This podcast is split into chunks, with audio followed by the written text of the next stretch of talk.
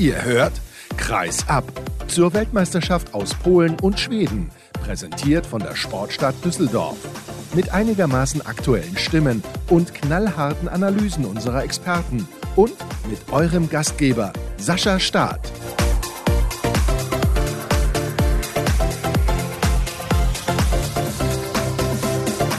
War ein beeindruckender Sieg der deutschen Nationalmannschaft in der vorletzten Partie der Hauptrunde in Katowice gegen die Niederlande. Hallo und herzlich willkommen zur nächsten Ausgabe von Kreisab zur Weltmeisterschaft 2023. Schön, dass ihr mit dabei seid an diesem Sonntag und ich kann mich da nur wiederholen. Beeindruckend, es war unfassbar souverän, eine tolle Leistung der DHB-Auswahl und darüber spreche ich mit dem Kollegen Arnulf Beckmann von Handball Insight. Hallo Arnulf. Ja, hallo Sascha, ich grüße dich. Schön, dass du dir die Zeit genommen hast und direkter Hinweis. Es gibt auch heute wieder einen zweiten Gast, wie schon vor zwei Tagen. Diesmal habe ich außerdem gesprochen mit Nebojša Simic, dem Torhüter von Montenegro beziehungsweise der MT Melsung. Aber zunächst mal, ja, Arnulf, deine ersten Eindrücke aus der Halle, aus dem Sportdeck, das war wirklich phänomenal, was die deutsche Auswahl da auf die Platte gebracht hat. Sehr überzeugend in jeder Hinsicht. Natürlich steht als wichtigstes Fazit dieses Spiels, dass die Mannschaft sich fürs Viertelfinale qualifiziert hat. Aber ich glaube, mindestens ebenso wichtig ist festzustellen, dass diese Mannschaft das sehr souverän erreicht hat. Nicht nur heute, sondern die gesamte Turnierlänge bislang gesehen. Das war schon ziemlich beeindruckend, wie die die Niederlande heute, ja, im Grunde genommen doch über die ganze Spielzeit im Griff hatten, wenn man die ersten fünf bis zehn Minuten mal ausklammert. Ja, da hat es ein bisschen gedauert. Was war deine Erwartungshaltung vor der Partie? Lass uns mal darüber sprechen, denn ich habe mir eigentlich gedacht, die Niederlande haben gut gespielt gegen Norwegen und sie sind auch in der Vorrunde äußerst souverän aufgetreten, haben zweimal mit zehn Toren Differenz gewonnen gegen Mannschaften, klar, die nicht zur Weltspitze gehören, aber die Niederlande haben im Prinzip das bestätigt, was sie bei der Europameisterschaft im Vorjahr angedeutet haben. Und ich hatte gedacht, wenn Deutschland so mit vier, fünf Toren gewinnt, ist das auf jeden Fall schon mal gut. Aber ja, also, wie war deine Erwartungshaltung? Meine Erwartungshaltung war tatsächlich eine leicht andere. Ich hatte die Niederlande ja nun auch mehrfach in diesem Turnier gesehen, fand aber, dass sie mit zunehmendem Turnierverlauf auch ganz schön Kraftverlust hatten. Denn wenn man das mal richtig beobachtet hat, es gibt eine erste Sieben, die ziemlich gut funktioniert, aber von der Bank her nachzuschieben, das fällt den Niederländern offensichtlich immer noch schwer und deshalb geht dann im Laufe des Turniers auch so ein bisschen die Kraft verloren. Ich denke, das hat die deutsche Mannschaft vor allen Dingen in der zweiten Halbzeit hier auch ausgenutzt und deshalb war meine Erwartungshaltung eigentlich schon, dass wir gewinnen. Ich lege mich da immer ungern fest, wie hoch. Das ist mir am Ende auch egal, der Sieg zählt. Aber das war dann am Ende mit 33 zu 26 jetzt schon sehr deutlich und hätte sicherlich auch noch deutlicher ausfallen können. Aber so hoch tatsächlich? So optimistisch warst du? Ja, ich war tatsächlich so optimistisch. Wenn ich das hier sagen darf, ich habe eine Wette abgeschlossen, dass wir mit acht gewinnen und es hätte fast funktioniert. Ja, wem musst du da jetzt was zahlen? Keiner hat gewonnen, insofern gehen wir beide leer aus. Na gut, aber zwei Punkte, wie gesagt, für die deutsche Mannschaft und das Ticket fürs Viertelfinale. Lass uns mal der Reihe nachgehen. Du hast eben gesagt, in den ersten Minuten hat es ein bisschen gedauert, bis man so richtig in Schwung gekommen ist. Warum aus deiner Sicht? Ich glaube, dass Juri Knorr ganz am Anfang das Spiel nicht so geführt hat, wie er das in den Spielen zuvor getan hat. Man hat es ja gesehen, es gab ein paar Fehlwürfe, es gab ein paar technische Fehler bei Anspielen. Das hat ein bisschen gedauert, bis er so sich in die Partie reingefuchst hat. Insgesamt hat er mit neun Toren natürlich eine überragende Leistung angeboten und abgeliefert. Ich gehe aber dennoch davon aus, dass Knorr das auch noch besser kann. Allerdings möchte ich in diesem Zusammenhang auch mal bemerken, dass der Knabe ja mal gerade 22 Jahre alt ist. Und da darf man ihm sicherlich Fehler und Fehlwürfe auch verzeihen und einfach hoffen, dass er dann in den entscheidenden Spielen, die ja jetzt kommen werden, dann nochmal eine Leistungssteigerung hinlegt. Aber es ist schon sehr bemerkenswert, er bis hier für eine WM spielt. Bin schwer beeindruckt, muss ich sagen. Wir sind alle schwer beeindruckt. Wir haben vor zwei Tagen darüber gesprochen. Da war Felix Meininghaus hier zu Gast, der war beeindruckt. Olaf Bruchmann war beeindruckt. Alle sind beeindruckt von ihm. Weißt du, was mir am besten gefällt, ist, dass er nach drei Fehlwürfen zu Beginn nachlegt und dass er keine Angst hat, sich den nächsten Wurf zu nehmen. Gerade in dem Alter ist das bemerkenswert. Das ist erstaunlich, welche Coolness der Mann an den Tag legt. Also da bin ich auch jedes Mal wieder überrascht, dass er sich davon gar nichts annimmt. Der macht Fehler und spielt aber weiter, hätte er gerade drei in Serie verwandelt. Das ist schon ganz toll und das ist ja nicht nur für ihn wichtig. Ich glaube, dass es für die ganze Mannschaft wichtig ist, weil er mehr und mehr eine zentrale Figur im deutschen Spiel wird und der sich dann der Rest der Mannschaft auch in dann möglicherweise kommenden schweren Situationen aufrichten kann. Das ist schon jemand, der da Führungsqualität übernehmen kann. Und das Wunderbare ist, dass er ja nicht nur in der Spielleitung Weltklasse ist, sondern dass er eben auch Torgefahr ausstrahlt. Und das ist etwas, was ja auf der Spielmacherposition, auf der Mittelposition viele, viele, viele Jahre gar nicht mehr gehabt haben. Und das macht es auch leichter für die anderen Spieler. Was mir heute auch wieder aufgefallen ist, Patrick Grötzky mit einer perfekten Quote von rechts außen. Und am Anfang, das fand ich auch sehr erstaunlich, ich weiß nicht, wie du das siehst, Alfred Gislason hat sich dafür entschieden, mit Christoph Steinert in die Partie zu starten und nicht mit Kai Häfner. Es gab auch keinen Wechsel Angriff-Abwehr. Was sagst du dazu? Das war wahrscheinlich die Überlegung, dass Häfner da ein wenig aus der Schusslinie genommen worden ist, weil er zuletzt auch nicht ganz so treffsicher war, nicht ganz so überzeugend war. Und ich habe den Steini jetzt über das gesamte Turnier eben auch so stark gesehen, dass er das durchaus auch mal von Anfang an versuchen darf. Allerdings muss ich sagen, dass die Halbposition, wenn man Julian Köster mal ausnimmt, da doch möglicherweise echt noch viel, viel Potenzial nach oben ist. Also das habe ich jetzt alles noch nie so überzeugend gesehen, was gerade auch von Philipp Weber auf halb links kommt, auch was von Hefner dann auf halb rechts kam, der hat zwar heute vier Tore gemacht, aber allesamt in einer Schlussphase als die Holländer dann in der Deckung auch natürlich etwas riskanter gespielt haben, um rasche Ballgewinne zu erzielen. Ja, ist mir auch aufgefallen, das war definitiv nicht das Spiel von Kai Hefner. Man muss natürlich nach so einer Leistung mit Kritik vorsichtig sein, weil eigentlich gibt es wenig zu kritisieren. Und wenn die Halben nicht treffen, dafür aber über den Kreis und über die Außen und über die Mitte was kommt, dann ist es ja auch in Ordnung und dann gewinnst du halt eben auch das Spiel. Und du gewinnst dieses Spiel auch, weil der Torhüter mal wieder funktioniert hat. Wir hatten eine Halbzeit, wo die Leistung des Torhüters nicht in Ordnung war. Das war der erste Durchgang gegen Serbien, wo die Quote von Andreas Wolf einfach nicht stimmte. Aber ich fühle mich ein bisschen zurückversetzt in 2016, als Wolf damals bei der Europameisterschaft in Polen alles gehalten hat, was man halten musste. Das hat er jetzt in diesem Spiel gegen die Niederlande auch wieder getan. Er ist zum Spieler des Spiels gewählt worden und auch völlig zu Recht, weil er komplett überragt hat. Du hast recht, das ist völlig zu Recht geschehen mit weit über 20 Paraden. So lautet zumindest die offizielle Statistik. War Wolf sicherlich heute der ganz große Rückhalt, der er schon früher war, den er aber in inzwischen vielen Jahren doch ein wenig hat vermissen lassen. Also heute war es wirklich überragend, das kann man nicht anders sagen. Aber was gilt aber nicht nur für Andreas Wolf, das gilt für den gesamten Abwehrblock, der mir heute extrem gut gefallen hat. Du hast recht, gegen Serbien hat man das noch kritisiert. 45 Minuten sah die Abwehr da gar nicht so richtig souverän aus, aber das war heute ein völlig anderer Block, der da stand und der hat den Holländern richtig, richtig schwer gemacht. Auch das Rückzugsverhalten war sehr gut, denn wenn die Holländer einmal ins Rollen kommen, dann sind sie kaum noch aufzuhalten. Sie gehören zu den schnellsten Mannschaften überhaupt und leben natürlich davon. Aber das hat man dann auch gemerkt, gerade nach der Pause, als Deutschland sich dann immer mehr abgesetzt hat, so Stück für Stück, peu à peu, weil die Niederlande dann sozusagen nicht mehr hinterherkamen, dieses Tempo nicht gehen konnten. Und du hast es ja eingangs auch gesagt, die brauchen auf jeden Fall ihre erste Sieben. Danny Bynes zum Beispiel, das war ein Problem für die Niederlande, dass der gar nicht ins Spiel gekommen ist, weil eigentlich müssen alle drei Rückraumspieler, also Lüx Steins, Danny Bynes und Kai Smits bei denen funktionieren, damit sie eine Chance haben. Ja, ich glaube, jetzt müssen wir die Kirche aber mal im Dorf lassen. Die Holländer sind eine Mannschaft, die vor 10, 15 Jahren im internationalen Handball noch gar keine Rolle spielten, die in den letzten Jahren eine furiose Entwicklung genommen haben und wie ich finde, von Turnier zu Turnier der Weltspitze ein Stückchen näher kommen. Natürlich muss bei den Holländern alles funktionieren, wenn sie gegen einen der ganz großen, und dazu zähle ich die deutsche Mannschaft jetzt mal des Welthandballs Erfolg haben wollen. Das steht ganz außer Frage. Aber ich bin auch ganz fest davon überzeugt, dass wir in drei bis fünf Jahren eine holländische Nationalmannschaft sehen werden, die möglicherweise auch mal um ein Halbfinalticket mitspielen kann. Das kann die deutsche Mannschaft bei diesem Turnier auf jeden Fall. Lass uns ein wenig vorausschauen. Klar, es ist noch ein bisschen was hin zu diesem Spiel am Montagabend gegen Norwegen. Mit welchem Gefühl wirst du in diese Begegnung gehen? Ich würde mit einem großartigen Gefühl in diese Begegnung gehen. Das hat aber vor allen Dingen den Hintergrund, dass hier Norwegen und Deutschland auch die beiden größten Fanblöcke stellen, sodass ich davon ausgehe, dass wir am Montagabend eine ganz tolle Handballatmosphäre haben werden, was in den ersten Spielen ja doch so ein bisschen zu wünschen übrig ließ, heute schon ziemlich gut war. Und gegen Norwegen wird das wahrscheinlich richtig toll werden. Hier an sportlich gesehen dürfte das jetzt das erste echte Highlightspiel für die deutsche Mannschaft werden. Wir alle wissen, wie stark die Norweger sind, da müssen wir nicht drüber reden. Die Frage ist nur, wie wichtig es der jeweiligen Mannschaft ist, jetzt als Gruppensieger aus Katowice sich zu verabschieden. Denn wenn man sich die Parallelgruppe anschaut, dann wartet da entweder Frankreich oder Spanien. Und da kann man nur sagen, was man will. Es sind beides auf jeden Fall echte Brocken, die man dann aus dem Weg räumen müsste.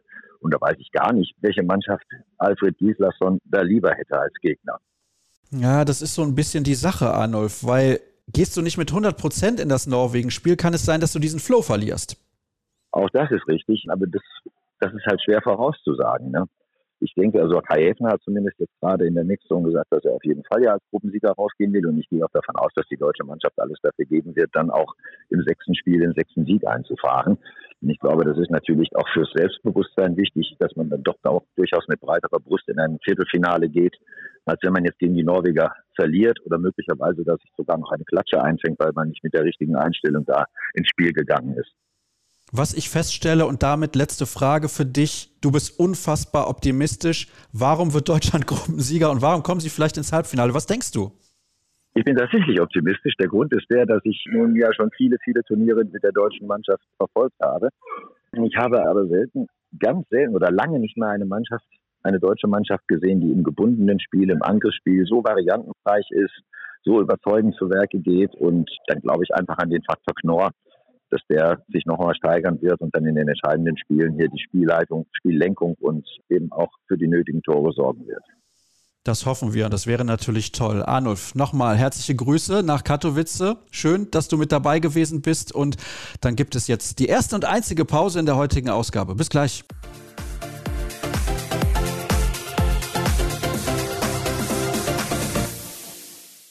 Und ich habe es eben gesagt, auch heute gibt es wieder einen zweiten Gast. Darüber freue ich mich sehr. Er spielt für die Nationalmannschaft von Montenegro und in der Bundesliga gehört er bei der MT Melsung zu einem der besten Torhüter, die wir in Deutschland haben. Ich freue mich, dass er in der Leitung ist und sich ein bisschen Zeit genommen hat.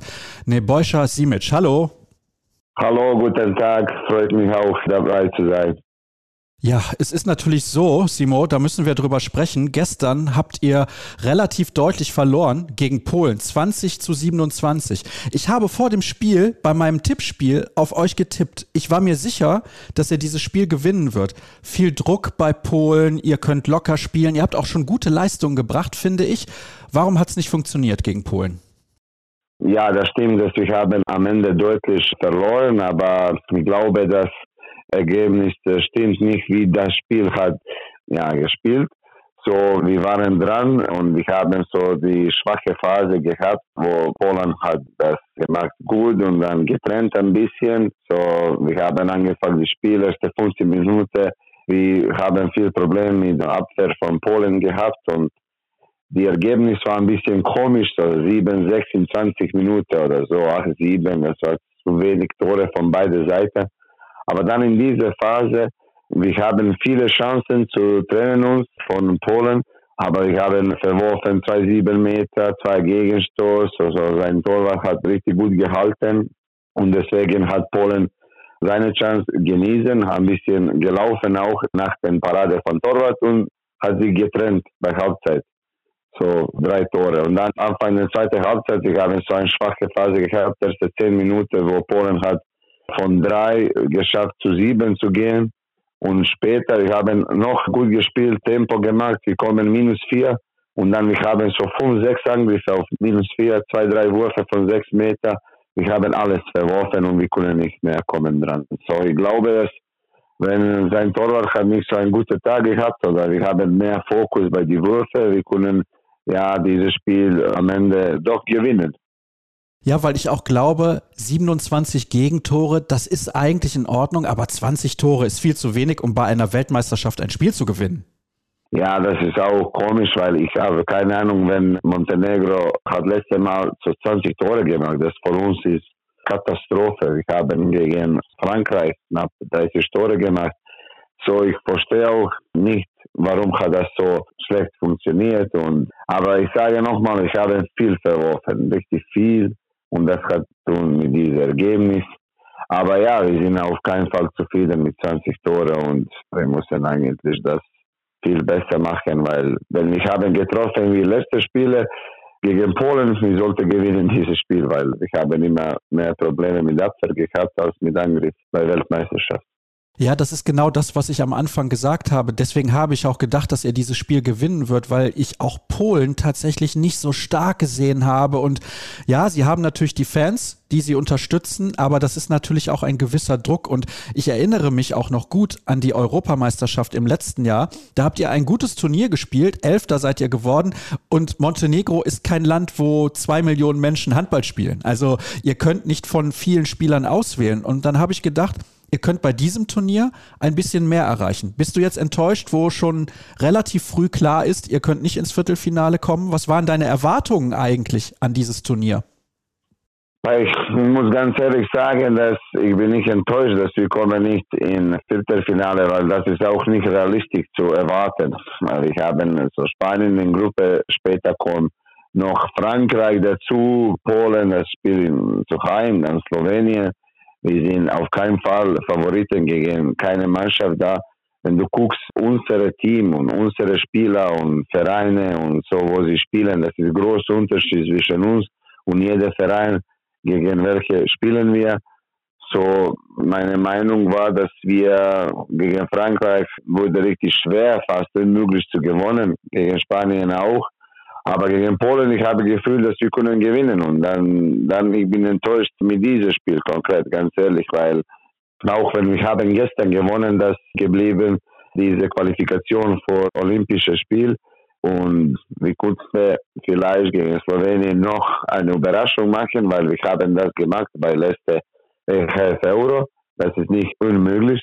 Und dann, wir können schaffen, in diese Quali für Olympische Spiele zu sein dabei. Und wenn zum Beispiel Montenegro organisiert diese Turniere in Montenegro, dann ich sehe, unsere Chancen sind richtig groß dabei zu sein bei Olympischen Spielen. Und dann am Ende, das ist mit was ich bin meistens enttäuscht. Nicht mit Top 8, weil das ist für mich nicht realistisch, das zu erwarten. Das ist, wie du sagst, ich habe keine Ahnung zu Saudi-Arabien Fußball. Warum kommen sie nicht in Top 8? Weil es ist einfach schwer. Jetzt hast du gerade noch mal kurz darüber gesprochen, dass ihr vor einem Jahr bei der Europameisterschaft gegen Slowenien gewonnen habt. Es war ein sehr enges, umkämpftes Spiel. 33 zu 32 habt ihr es damals gewonnen. Ich kann mich noch sehr gut erinnern, wie du auch so unglaublich emotional gewesen bist. Mit welcher Emotionalität gehst du denn jetzt dann in dieses letzte Spiel gegen Slowenien? Hat das für dich noch eine wichtige Bedeutung? Aber klar, erstmal, wir müssen realistisch sein, dass jeder Sieg für uns ist sehr groß. Ich wollte nicht kommen hier, gewinnen zwei Spiele, wo ich, ich bin Favoriten und gehe nach Hause. Das ist das letzte Spiel für uns in Weltmeisterschaft. Ich wollte mit sie gehen nach Hause und schaffen einmal zu überraschen die Favorit. Das ist die erste Ding. Die zweite Ding ist, dass wir spielen gegen Slowenien zwei Spiele. Ich habe Quali-Spiele, das wurde in Deutschland gespielt in einem Jahr so, wenn Slowenien gewinnt, locker oder so, dieses Spiel. Sie kommen mit viel Vertrauen in diese zwei Spiele, das sie haben auch in Quali. So, vielleicht morgen ist eine gute Zeit zu schicken eine Nachricht, dass Slowenien würde nicht mit uns so leicht spielen und dass sie können erwartet viele Probleme und viel Druck, wenn sie kommen in Montenegro Quali-Spiel zu spielen auch. Ja, das ist sehr, sehr interessant, Simo, weil du denkst ja dann schon an das, was in ein paar Monaten ist, aber das ist natürlich dann auch wichtig, die Qualifikation für die Europameisterschaft 2024, weil du eben gesagt hast, ihr müsst realistisch sein in Montenegro. Ihr könnt nicht aus so vielen Stars oder Leistungsträgern von Spitzenmannschaften in Europa auswählen, sondern für euch wäre es auch wieder ein großer Erfolg, nächstes Jahr bei der Europameisterschaft überhaupt dabei zu sein. Ja, das stimmt.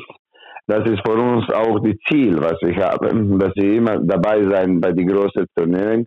Und wir haben das jetzt geschafft. Wir haben geschafft, noch bei Euro und bei dieser Weltmeisterschaft zu schaffen, auch durch die Gruppe, was ist auch sehr, sehr gut für uns. Und das ist im Moment, was realistisch ist. Handball in Montenegro existiert nicht. Ich weiß nicht, Leute glauben, wir haben Liga, junge Spieler spielen da. Nein, das existiert nicht. Wir haben keine Mannschaft, das spielt in Europa. Wir haben keine Mannschaft, das spielt Zecha League. Wir haben sieben Mannschaften, das spielt gegen eine andere, kriegen kein Gehalt, machen jeden Zeit Streik. Wir haben keine Club, das bauen junge Spieler und schicken die Nationalmannschaft, so diese Spieler kann uns helfen. Und das ist das große Problem bei Nationalmannschaft, weil wir in den letzten sechs, sieben Jahren, wir haben gar keine junge Spieler bekommen. Das kann in Nationalmannschaft spielen. Nur Cepic, das ist dabei jetzt, er spielt in Westfalen. Das ist die einzige Spiel in den letzten sechs, sieben, acht Jahren, das wir haben von der jungen Mannschaft bekommen und dass er kann uns helfen.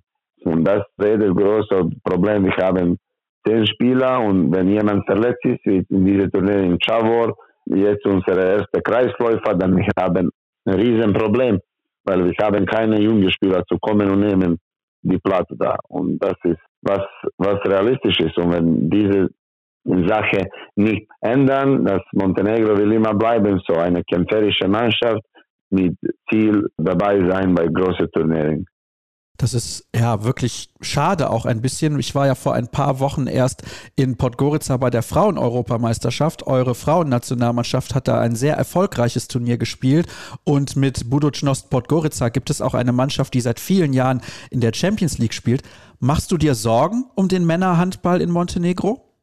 Ja, natürlich. Das, das ärgert mich sehr, weil wir haben geschafft, große Dinge zu machen mit der Nationalmannschaft, mit keiner Investition, mit keinem Geld. Du, wir sind hier dabei, immer mit Nationalmannschaft, wir kriegen kein Geld für das. Wir immer kommen hier und bezahlen Kaffee und diese Sachen immer mit unserem Geld. So, wir spielen immer für die Herz, für die Nationalmannschaft. Und Leute unterstützen uns und kommen zu gucken unser Spiel. Und Leute magen uns, weil wir immer kämpfen und geben alles für die Montenegro. Und deswegen, das ist große Schade, weil sie müssen nicht machen zehn Mannschaften und bauen starke Liga. Sie müssen eine Mannschaft machen, genauso wie Budućnost ist. Das kann spielen vielleicht nicht Champions League, sie können spielen IHF League, sie können spielen Secha League. Nur etwas, dass sie haben die jungen Spieler da und dass sie haben diese internationalen Spieler. Vielleicht dann jemand sieht diese Spieler und kaufen die Top-Mannschaften und dann die jungen Spieler kommen von Montenegro an seinen Platz in die Mannschaft wieder. Und dass wir funktionieren so. Aber wollte, wir sind so viel gesprochen über das in den letzten fünf Jahren und gibt keine Lust, das eigentlich in Montenegro zu machen. Und ja, so ist die Situation und unsere Nationalmannschaft würde nicht verbessern, wenn das kommt nicht auch. Glaubst du, das wird kommen? Hast du Hoffnung? Nein, ich habe gar keine Hoffnung für das. Ich habe einen guten Club in Frauhandball, das Budućnost ist. Und die Investition in Budućnost ist in meiner Meinung eine sehr gute Investition, weil unsere Frauen hat geschafft, ein paar Medaillen auch zu gewonnen bei den großen Turnieren und das ist super. Aber ich habe auch zwei Basketballmannschaften, wo Leute bezahlen für die, die Spieler von USA zu kommen. Und wenn sie können nicht in NBA da spielen oder so, sie kommen in Montenegro in diese zwei Mannschaften und kriegen die Geld vor ein Jahr, das genauso die Geld brauche von einem Spieler im Basketball. Die Geld brauche die ganze Verein in Montenegro zu spielen IHF League und Secha League. das ist, das ist ganz komisch. Du bringst die Spieler von Ausland, du gibst ihm so viel Geld und wenn mit diesem Geld du kannst bauen die Budget für ein Jahr von Handballmannschaft. So in meiner Meinung, das wurde nicht geändert. Ich bin auf keinen Fall positiv über das. Aber so ist die Situation. Muss akzeptieren, machen die Beste mit was du hast und so ist Leben. Also trotzdem wünsche ich euch natürlich viel Erfolg für dieses letzte Spiel gegen Slowenien. Ich hoffe, dass sich das in den nächsten Jahren ändert. Vielleicht, wenn du irgendwann nicht mehr spielst, wenn ein Spieler wie Stefan Schawor nicht mehr spielt, dann habt ihr eventuell die Möglichkeit, in eurem Heimatland ein bisschen was zu ändern, damit der Männerhandball da auch wieder ein bisschen erfolgreicher ist und eine gute Zukunft hat. Simo, herzlichen Dank für deine Zeit. Das war's für unsere Sendung heute. Ihr wisst ja, wo ihr alle Informationen findet. Auf facebook.com slash kreisab, bei Twitter at kreisab, YouTube at kreisab und Instagram. Hashtag und Accountname kreisab. Wir hören uns morgen wieder, wie immer. Tschüss.